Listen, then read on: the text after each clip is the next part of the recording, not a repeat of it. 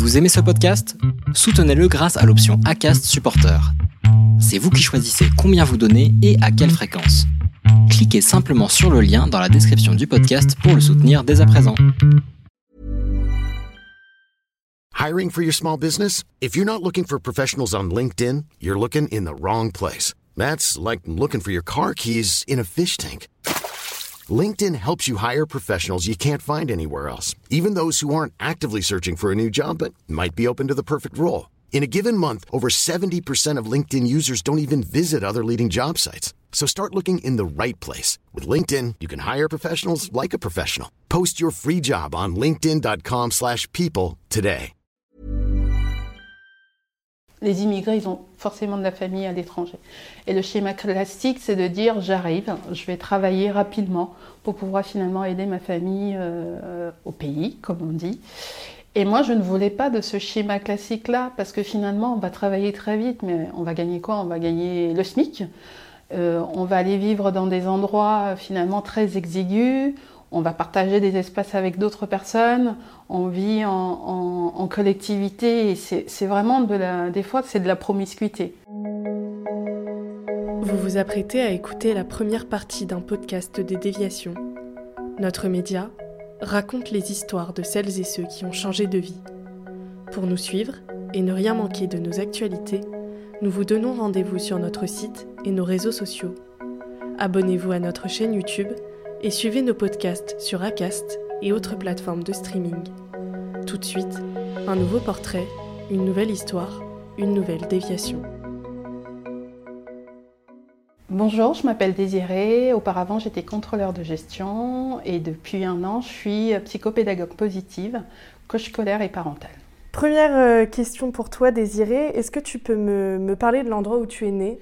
Euh, Je suis née au Cameroun, à Douala. Et euh, donc Douala, c'est la capitale économique du Cameroun. Et euh, bon, moi j'ai vécu avec euh, ma maman, mes frères et mes sœurs. Et c'était plutôt quelque chose, on va dire, on était plutôt pauvres.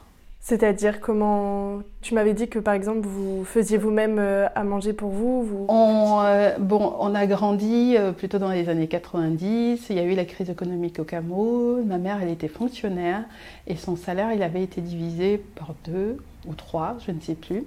Donc c'était une période assez difficile pour nous. Donc euh, heureusement, euh, dans, son village à elle, elle avait des terrains, donc ce qui faisait qu'on avait un, grand potager. Donc on pouvait aller cultiver euh, de quoi manger. On avait mon oncle qui pêchait et qui chassait pour nous, donc ce qui faisait qu'on n'avait pas besoin d'acheter à manger.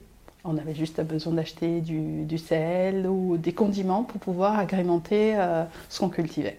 Et c'est quelque chose qui t'a marqué? Est-ce que euh, au final euh, t'étais quand même, euh, enfin tu avais quand même l'impression d'être heureuse? Ou est-ce que c'était compliqué de se comparer aux autres parce que peut-être euh, d'autres avaient plus de moyens à l'époque Il y a forcément, oui, plus de- des gens qui ont plus de moyens.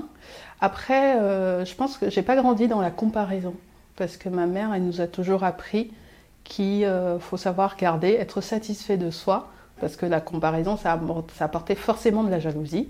Donc, euh, je me comparais pas forcément aux autres parce que dans le quartier dans lequel on vivait, il y avait plusieurs personnes qui étaient dans la même situation. Donc, euh, bon, il y en avait qui étaient mieux que nous, mais euh, je me comparais pas forcément aux autres. Et le Cameroun, si tu devais me, me décrire un petit peu euh, la, la culture là-bas, euh, si tu devais décrire à des gens qui ne connaissent pas, qui y sont jamais allés, en quelques mots. Le Cameroun, c'est un très beau pays. On dit que le Cameroun, c'est l'Afrique en miniature parce qu'on retrouve à peu près tous les climats qu'on retrouve en Afrique. Euh, donc c'est un très beau pays, il y a beaucoup de verdure. En tout cas, moi quand j'étais petite, il y avait énormément de verdure. Donc c'est quelque chose que j'essaie de retrouver ici. On vivait dans une maison, même si euh, on était pauvre, on vivait dans une maison, on avait un espace extérieur où on pouvait jouer. Les gens sont chaleureux, même si euh, on n'a pas euh, de quoi manger, euh, de quoi se réjouir. Si je fais la comparaison en Europe ici, où en général on a un toit sur la tête, on a de quoi manger, on a de quoi se soigner, mais euh, les gens ne sont pas euh, joyeux. Là-bas, en fait, il y a toujours de la joie de vivre, les enfants sont dehors, ils s'amusent, les gens sont accueillants. Même si on, vient chez quelqu'un, même si la personne, elle a, elle a rien à manger, elle va essayer de vous accueillir le mieux possible pour que vous vous sentiez à l'aise. Et euh, donc ça, c'est... Bon, il y a le soleil aussi. Donc c'est ce que je retiens, en fait, de la, de la, du bonheur des gens. Et euh, de ce, ce, partage, cette communauté, cette joie de vivre. Et euh, comparé à ici, je me dis, oui, on a beau avoir plein de choses ici, mais c'est pas pour autant que les gens sont heureux, quoi. Et on vit simplement. Ça donne envie, en tout cas, d'y aller, la façon dont tu en parles. Tu avais des, des frères et sœurs? Oui, donc euh, j'ai deux frères aînés et euh, un petit frère, une petite sœur et un petit frère. Et comment tu, c'était quoi ta relation avec euh, tes frères et sœurs? Maintenant, avec le recul, parce que moi j'ai vécu avec eux jusqu'à l'âge de, on va dire 13 ans. J'ai vécu jusqu'à l'âge de 13 ans avec mes frères et sœurs. Après, je suis allée vivre chez mes grands-parents. Bon, il y a toujours des, des, des, frictions comme entre frères et sœurs. Moi, je me rappelle avec mon frère aîné, on, se bagarrait souvent parce que moi, je trouvais que c'était le préféré de ma mère. Donc, euh, en, général, j'allais le titiller un petit peu. Mais euh, c'était assez, bon enfant parce que pendant longtemps, on a été quatre, deux garçons, deux filles. Donc, on s'amusait bien, on partageait beaucoup de choses. Et euh, je vois maintenant, en étant un peu plus âgée, adulte, finalement, on garde cette relation, cette cohésion de famille, cette fraternité euh, où on, se soutient, on s'écoute, on s'épaule. Et ça, c'est quelque chose que ma mère a réussi à créer et franchement, c'est chouette. Et lorsque vous étiez enfant, vous avez reçu euh, une éducation que tu nous avais décrite, une éducation à l'africaine. Est-ce que tu peux m'expliquer en quoi, en quoi ça consiste, comment tes parents t'ont éduqué Donc, euh, une éducation à l'africaine, si je compare maintenant moi avec mes enfants, on ne parle pas d'émotions en fait. Les émotions, on ne sait pas ce que c'est. En tant qu'enfant, on obéit. On obéit, en fait, l'adulte, il a toujours raison. Le plus âgé a toujours raison. On n'a pas le droit de s'exprimer, finalement. Moi, en tant qu'enfant, en tout cas, j'avais pas le droit de m'exprimer, même si je trouvais que c'était injuste et, euh, que l'adulte, là, ce qu'il était en train de faire, euh, c'était pas correct. Mais on n'avait pas le droit de le dire. Et moi, c'est quelque chose qui me frustrait énormément. Et donc, je pense que ça m'a énormément marqué. C'est pour ça, avec mes enfants, j'essaie toujours euh, de, leur dire, on a le droit de, tu as le droit de me dire ce que tu penses, ce que tu ressens. C'est la manière de le dire qui est important. Donc, en général, euh, en tant qu'enfant, on ne se pose pas vraiment de questions sur l'éducation. On te demande de faire ça, tu le fais, point. Et euh, t'as pas à contredire à l'adulte, t'as pas en, fait à, faire pas de tes, de tes, ressentis, de tes émotions, de ce que tu penses quoi. Et hormis dans la façon aujourd'hui que tu as d'éduquer euh, tes enfants qui est différente, est-ce que ça a, ça a laissé des, des, séquelles dans ton comportement euh, aujourd'hui ou même quand tu étais petite euh, Qu'est-ce que ça a, pu créer en toi le fait de toujours devoir obéir Moi déjà, c'était quelque chose que je trouvais pas correct. Je trouvais pas ça normal parce que l'enfant a des choses à dire également. Est-ce que ça a gardé des séquelles? En fait, en tant qu'enfant, on se pose pas vraiment la question parce que on nous demande de faire quelque chose, on obéit. Donc, euh, est-ce qu'on a le temps de se dire, est-ce que c'est normal, c'est pas normal, est-ce que euh, ça laisse des séquelles? Euh, On le fait. Et finalement, en arrivant ici, avec la manière de voir occidentale, c'est de se poser la question, ok, les émotions, elles n'existent pas en, fait, finalement, on est beaucoup dans la résilience parce que, en général, les gens, ils n'ont ils ont pas de quoi manger, ils ont pas, la vie, elle n'est pas facile. Donc, ils vont d'épreuve en épreuve, mais ils savent qu'il faut continuer à vivre. Euh, par exemple, ma mère, elle m'a toujours appris qu'on était des humains, on marche sur nos deux pieds, quoi qu'il arrive, on tombe, il euh, faut toujours se relever. Donc, il faut se relever pour aller au combat.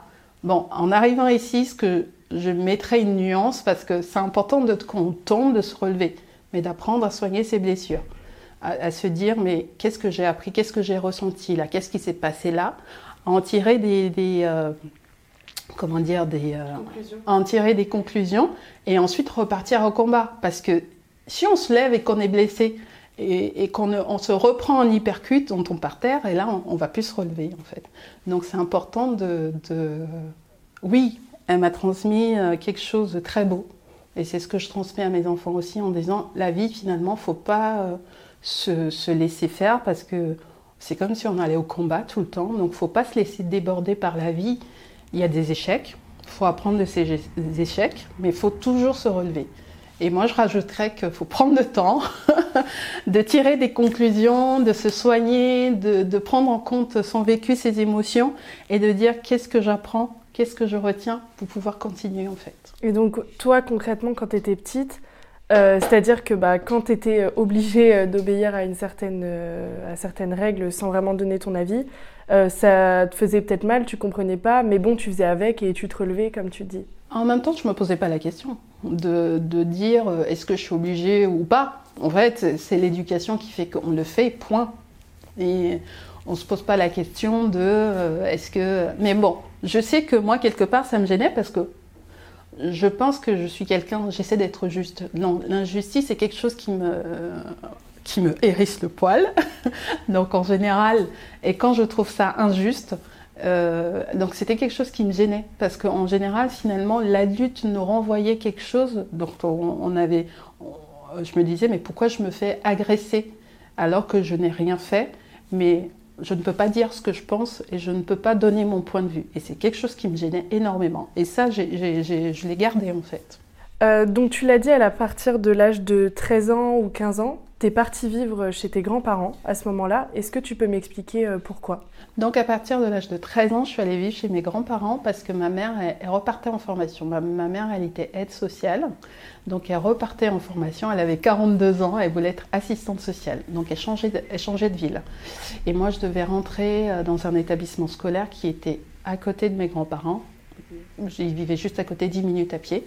Donc ce qui fait que ma mère, elle a changé de ville avec mes frères et sœurs. Et moi, je suis allée vivre avec mes grands-parents à l'âge de 13 ans.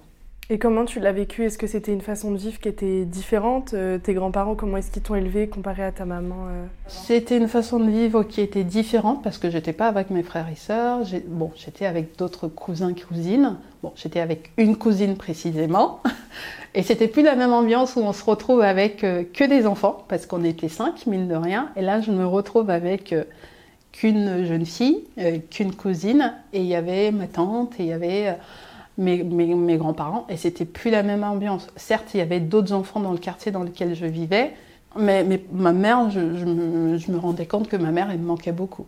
Et tu arrivais quand même à la voir de temps en temps? Oui, j'arrivais à la voir parce qu'elle revenait une fois par mois, un week-end, et je pouvais la voir. Oui. À 15 ans, euh, tes grands-parents, ils partent euh, vivre en France? Euh, et toi, tu les suis.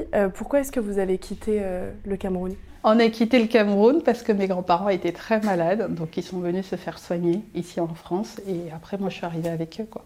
Je vivais déjà avec eux. T'es arrivée dans, quelle ville? Je suis, arrivée à je suis arrivée à Créteil. Quand t'es arrivée en France, euh, comment ça s'est passé? Et surtout quelle différence t'as as remarqué entre la France et la vie au Cameroun?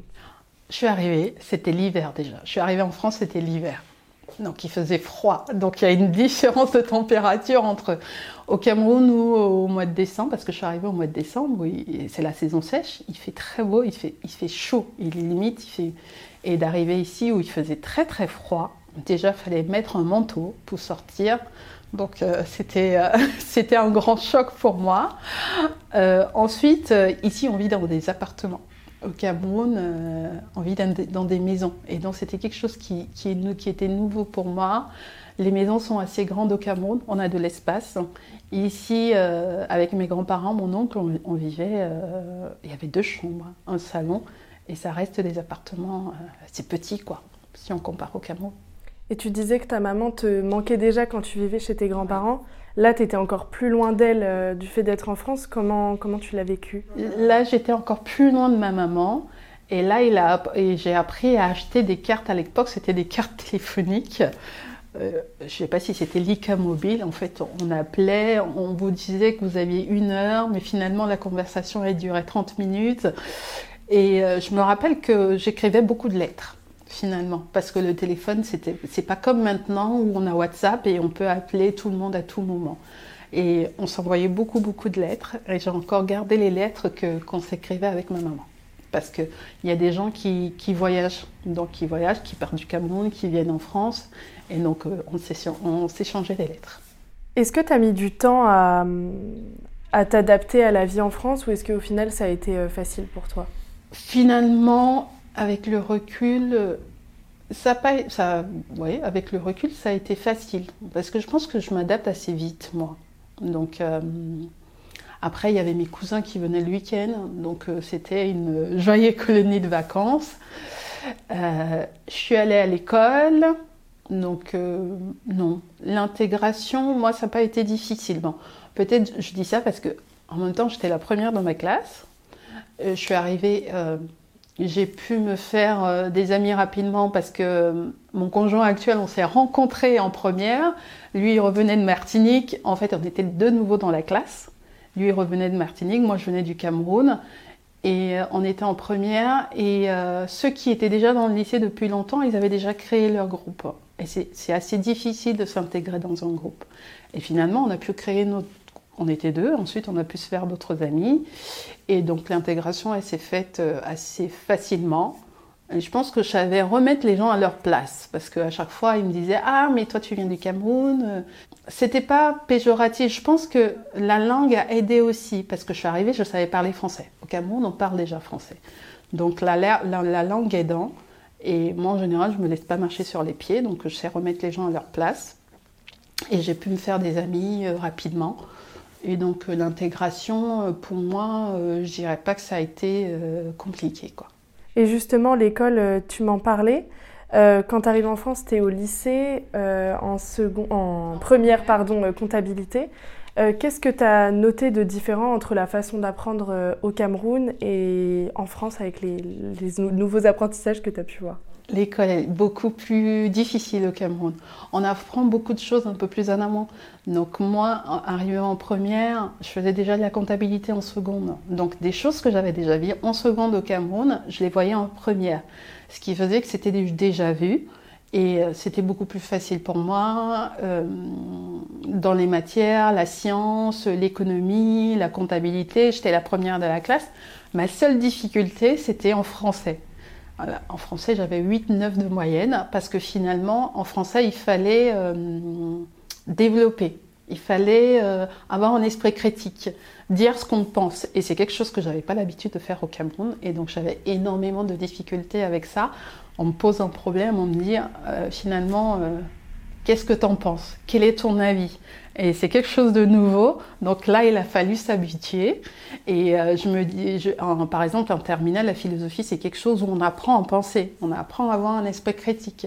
Et c'était vraiment quelque chose de, difficile pour moi, de, d'avoir, euh, de changer ce regard-là et de se dire, ok, j'ai un avis, je peux le donner, je peux dire aux autres euh, ce que je pense. Et ça, c'était vraiment nouveau. Et ça a pris du temps, en fait.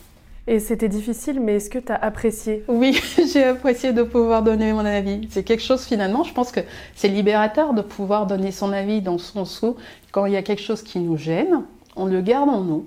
Et en tout cas, moi, tant que je ne l'ai pas dit, ça va toujours me gêner. Et donc de pouvoir donner mon avis, euh, c'est quelque chose qui a été très libérateur pour moi. Mais pourquoi est-ce que tu avais choisi euh, une première comptabilité? C'était quoi qui t'a tiré là-dedans? J'ai fait une première comptabilité parce que mon père faisait déjà de la comptabilité. Et donc tu as fait ça parce que ton père a fait ça, mais est-ce que, entre guillemets, c'est lui qui t'avait un peu imposé en mode ma fille fait de la comptabilité ou c'est toi qui as voulu faire euh, comme ton père et... Non, je pense que j'ai fait de la comptabilité parce que j'ai voulu faire comme mon père. Mais que, pourquoi? Qu'est-ce qui t'a tiré dans son métier? Avec le recul, je ne sais pas. Franchement, avec le recul, je ne sais pas. Mais en tout cas, je me suis dit, je l'ai choisi, j'ai choisi de la comptabilité parce que mon frère faisait de la comptabilité. Mais ensuite, après le bac, quand il a fallu choisir, est-ce que je fais un BTS comptabilité? Parce que le but, c'est quand on commence à faire de la comptabilité, le Saint Graal, c'est d'être pas comptable je me suis dit c'est quelque chose qui est trop enfermant pour moi. Et donc euh, j'ai plutôt choisi un DUT GEA pour me donner la possibilité de pouvoir me réorienter après et de ne pas me laisser enfermer dans, la comptabilité parce que finalement ça reste très carré. Et justement, donc là tu viens de dire qu'après le bac tu as fait un DUT GEA. Mais il y a une question que je voulais te poser, c'est que euh, tu nous avais expliqué que normalement il y a un schéma classique qui s'impose à toi de euh, quand euh, tu arrives en France, tu ne fais pas d'études, tu trouves un travail et comme ça ça te permet d'envoyer de l'argent. Est-ce que tu peux m'expliquer euh, bah, ça, ce fameux schéma classique que tu nous avais décrit et que toi finalement bah, tu as décidé de faire ce que tu voulais? C'est vrai qu'en général quand on arrive en France, on a toujours de la famille au, au, au pays, au Cameroun ou les immigrés, ils ont forcément de la famille à l'étranger. Et le schéma classique, c'est de dire j'arrive, je vais travailler rapidement pour pouvoir finalement aider ma famille euh, au pays, comme on dit. Et moi, je ne voulais pas de ce schéma classique-là, parce que finalement, on va travailler très vite, mais on va gagner quoi? On va gagner le SMIC. Euh, on va aller vivre dans des endroits finalement très exigus. On va partager des espaces avec d'autres personnes. On vit en, collectivité et c'est vraiment de la, des fois c'est de la promiscuité. Et moi, voyant des gens finalement vivre comme ça, c'est parce que je voulais pour moi. Et, je voyais les gens autour de moi qui me disent Oui, mais finalement, tu as ta maman au Cameroun, pourquoi tu vas à l'école? Ce serait bien que tu travailles et que tu lui envoies de l'argent. Oui, pendant les vacances, je travaillais. Mais je pense que j'avais déjà une projection de me dire euh, Moi, j'ai pas envie de vivre dans un logement euh, très exigu, j'ai pas envie de vivre dans une cité. Et en fait, le seul moyen finalement de pouvoir m'offrir ce que je souhaite, c'est de pouvoir faire des études. Et donc, je voyais bien des amis autour de moi aussi qui me disaient Moi, après le DUT, je fais ma licence, j'aimerais bien aller jusqu'au bac P5. Et finalement, c'est quelque chose qui m'a motivé aussi de me dire, ok, je ne vais pas, je vais pas m'arrêter à un DUT, je ne vais pas m'arrêter à une licence. En fait, finalement, et je voyais bien la différence de salaire entre euh, une licence et un master 2. Donc, si je veux aller avoir un certain niveau de salaire, donc le plus intéressant, c'est d'aller jusqu'au master 2. Et finalement, ce que, ce que je remarque, c'est que là, c'est une des premières fois où tu donnes ton avis et tu fais vraiment ce que tu as envie toi, contrairement à tout ce que tu as vécu avant. Comment tu l'as vécu et pourquoi cette fois là tu as eu vraiment le cran de dire bah non là cette fois c'est moi qui vais de décider euh, ce que j'ai vraiment envie de faire? Parce qu'au final je pense que c'est ma vie. Parce que euh, je pense que quelque part, j'ai jamais vraiment écouté ce qu'on me, disait en disant Ok, travaille maintenant, ta mère a besoin d'argent. Mais non, en fait, c'est ta vision des choses. Et moi, j'aimerais bien avoir. J'ai une autre vision. Et, euh, et j'aimerais bien essayer. Et, c'est toujours, je pense que je suis assez curieuse des choses et euh, curieuse essayer, voir ce que ça donne. Ok, si ça donne pas, je, change, je change de, comment on dit, mon, fusil d'épaule et je vais voir ce que ça va donner ailleurs. Ok, j'aurais appris quelque chose et, euh, et là c'est la première fois, c'est vrai, où j'ai vraiment choisi en me disant, ok, mon père il a fait de la comptabilité, mais c'est pas quelque chose qui finalement qui dans je ne vais pas m'épanouir là-dedans parce que c'est trop restrictif pour moi. Ok, j'ai décidé de, continuer en licence euh, de gestion et à ce moment-là, je n'avais plus envie de vivre chez mon oncle. Et je pense que j'ai dû cocher euh, malencontreusement la, case euh, alternance parce qu'on avait la possibilité de faire une licence en classique et une licence en alternance.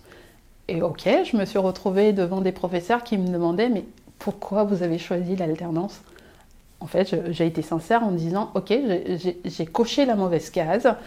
Euh, et, voilà, je me suis retrouvée là. Donc ils m'ont dit, maintenant, il va falloir trouver une entreprise. Et j'ai eu la chance, en fait, à la fin de mon DUT, j'ai fait, euh, mon stage de fin d'études dans, un tour opérateur. Et euh, la dame, Marie-Claire, elle s'appelait, elle a pu me garder en fait deux mois l'été. Donc j'ai travaillé deux mois l'été. Et ensuite, je suis allée la voir en lui disant Ok, j'ai coché malencontreusement la case, la case alternance sur mon dossier. Ok la case alternance sur mon dossier. Et là, il faut que je trouve une entreprise. Elle me dit Mais il n'y a pas de souci. Euh, euh, je peux te garder, euh, je suis satisfaite de ton travail, donc on va te garder pour une alternance. Et donc je lui ai dit, j'aimerais bien me prendre un appartement. Mais si je regarde les... parce qu'il y a un barème quand on entre en alternance, donc j'avais j'avais 20 ans, première année d'alternance, je pense de mémoire, avec le barème, je devais être à 550 euros. Et je lui dis, j'aimerais bien me prendre un appartement avec mon, conjoint. Et 550 euros, c'est très peu. Elle me dit, mais t'inquiète pas, je, vais te garder le même salaire que tu avais quand tu en stage d'été avec nous. Donc du coup, on a signé comme ça. Je suis repartie. Au lieu d'avoir 550 euros, j'avais 1100 euros de mémoire. Donc euh, c'était génial. Et euh, j'ai pu entamer mon alternance comme ça. Et par, et par ailleurs, j'ai pu prendre un appartement avec mon conjoint. Comment tes parents, euh, enfin même ta famille en général, ils réagissaient au fait que bah, tu faisais des études, tu étais en alternance Non, je me rappelle, j'avais une cousine qui avait fait une alternance l'année d'avant. Et du coup, elle avait arrêté en cours de route parce que c'est un investissement. Finalement, une alternance, c'est de dire je, certaines semaines ou certains jours dans la semaine, je vais en entreprise et d'autres jours, je suis, euh, je suis à l'école. Et ça demande un investissement assez immense. Et donc, elle avait arrêté en cours de route. Et donc, euh, je me rappelle quand j'ai dit à mon grand-père, euh, je vais faire de l'alternance, il me dit, tu penses pas que ça va être dur? Je lui ai dit, je ne sais pas. On va essayer, on va voir ce que ça va donner. Et finalement, c'est quelque chose que j'ai adoré parce que j'étais déjà dans une entreprise que je connaissais déjà, je connaissais déjà un petit peu le travail, même si on m'a donné d'autres responsabilités. Donc de ce côté-là, j'étais un petit peu à l'aise. Et euh, à l'école, ça s'est déroulé euh, de manière fluide. Et tu en as fait euh, de l'alternance jusqu'au master. Est-ce que tu peux me dire rapidement les, études que tu as fait après? Donc j'ai fait une licence de gestion à l'IUT Gustave Eiffel à Créteil. Ensuite j'ai continué par un master 1 en finance, en banque finance et finalement, c'est quelque chose qui me plaisait pas du tout. Je me voyais pas là-dedans. Et j'ai continué par un master 2 contrôle de gestion euh, à l'université Paris 10 Nanterre. Tu as fait ton master 2 euh, contrôle de gestion. Qu'est-ce que ça a été ta première expérience euh, professionnelle après ce master? Je travaillais dans une entreprise d'assurance. Finalement, ils étaient satisfaits de mon travail. Et donc, j'ai été recrutée en CDD. Et ensuite, au bout de six mois, je suis passée en CDI. Et dans cette euh, entreprise, quel était ton poste et euh, quelle était la chose que tu as préféré faire dans cette entreprise? Tu devais me citer une seule chose. Donc la chose que j'ai préféré faire dans cette entreprise, c'était de l'assurance. C'est de voir comment on calcule un résultat d'assurance. C'est de dire on paye sa prime, mais qu'est-ce qu'il y a derrière une prime finalement? On va, aller, on va aller rémunérer l'apporteur d'affaires euh, par une commission, on va aller mettre de côté de l'argent parce que l'assurance, ça fonctionne euh, dans un rythme différent. En général, quand on a, un produit, on achète des matières premières ou un service, on sait qu'on va faire quelque chose et on définit un prix, euh, un, prix de vente. Dans l'assurance, on collecte d'abord des frais et ensuite, potentiellement, on va payer des sinistres. Donc, euh, un sinistre, il n'est pas pareil qu'un un sinistre matériel votre voiture ou, une canalisation euh, dans votre maison, c'est pas pas la même chose que par exemple un petit garçon euh, malheureusement qui se fait renverser, qui devient handicapé et on paye une rente. Ça se trouve la rente on va la payer à vie, alors que votre tuyau qui a explosé, euh, voilà, on, va vous payer 500 euros juste pour que le plombier arrive, il remplace la canalisation qui avait été. C'est pas la même chose. Donc c'est de voir comment sont calculés les sinistres, comment on arrive à provisionner pour un futur sinistre, euh, comment on arrive à placer cet argent, parce qu'on perçoit de l'argent pour pouvoir, euh, qui va servir à autre chose, euh, qu'est-ce que ça va rapporter, c'est de voir finalement comment calculer une prime d'assurance, combien revient à l'assureur, et c'était très intéressant. Et, et, aussi de travailler avec finalement d'autres personnes, parce que euh, moi, je travaillais au contrôle de gestion, mais euh, par la suite, on travaillait avec les financiers qui plaçaient l'argent. On travaillait avec des actuaires en fait qui faisaient des calculs pour pouvoir euh, savoir quelle potentielle prime, potentielle somme on va payer en cas de sinistre. Donc tous ces acteurs finalement autour de nous, c'était intéressant en fait d'interagir avec eux et on apprend énormément en fait. Et au bout d'un moment, tu as eu un projet avec euh, une collègue d'organiser des sortes de rencontres avec les alternants. Euh, est-ce que tu peux m'expliquer globalement en quoi ça consistait Qu'est-ce que vous avez voulu faire? Et surtout, ce qui m'intéresse, c'est le constat que toi, tu as eu en discutant avec les alternants. Donc, entre-temps, je suis restée 5 ans en faisant du contrôle de gestion Yard. Et ensuite, euh, je me suis mise en mobilité et je me suis retrouvée au contrôle de gestion à la direction des ressources humaines, à la formation. Et là, j'étais responsable de l'équilibre financier de l'alternance. Et donc, avec ma collègue qui s'occupait euh, des relations avec l'école, on travaillait en binôme. Elle a mis en place euh, les, réunions d'accueil euh, des alternants. En fait, on appelle ça le onboarding maintenant pour les, pour les embarquer, pour leur dire finalement quels sont leurs, leurs droits et devoirs dans l'entreprise. Dans quelle entreprise ils arrivent, quels sont leurs droits parce qu'ils en ont finalement en tant qu'alternants, ils ont les mêmes droits que les salariés. Euh, ils ont un avantage dans le sens où on paie quand même leurs frais de scolarité, qui sont assez élevés en général. Ils ont un salaire et ils ont plein d'avantages. Et en général, dans cette entreprise, ils, étaient très bien accompagnés. Donc il y avait différents intervenants de la paye. Euh, de la qualité du travail, euh, de la RH aussi qui intervenait, différents intervenants pour leur expliquer finalement quels étaient leurs droits, quels étaient leurs devoirs. Il y avait aussi une communauté qui a été créée pour qu'ils puissent échanger entre eux, des after-work qui étaient organisés pour qu'ils puissent échanger entre eux. Et moi, souvent, quand je posais la question de qu'est-ce qui fait que aux alternants, en disant toi, qu'est-ce qui fait que tu as décidé de faire ces études-là et de faire potentiellement ce métier? Euh, pour moi, en tout cas, la réponse qui revenait le plus souvent, c'est que oui, c'est papa-maman euh, qui m'a demandé de faire ça, euh, parce que potentiellement, je, je, pourrais avoir un métier demain, avoir un salaire correct. Et aussi, moi, j'avais sous ma responsabilité des stagiaires et des alternants qui étaient contrôleurs de gestion. Mais on ne voyait pas qu'ils étaient impliqués du tout. Vous venez d'écouter la première partie d'un podcast réalisé par Chloé Robert. N'hésitez pas à commenter, nous écrire et partager si ce podcast vous a plu.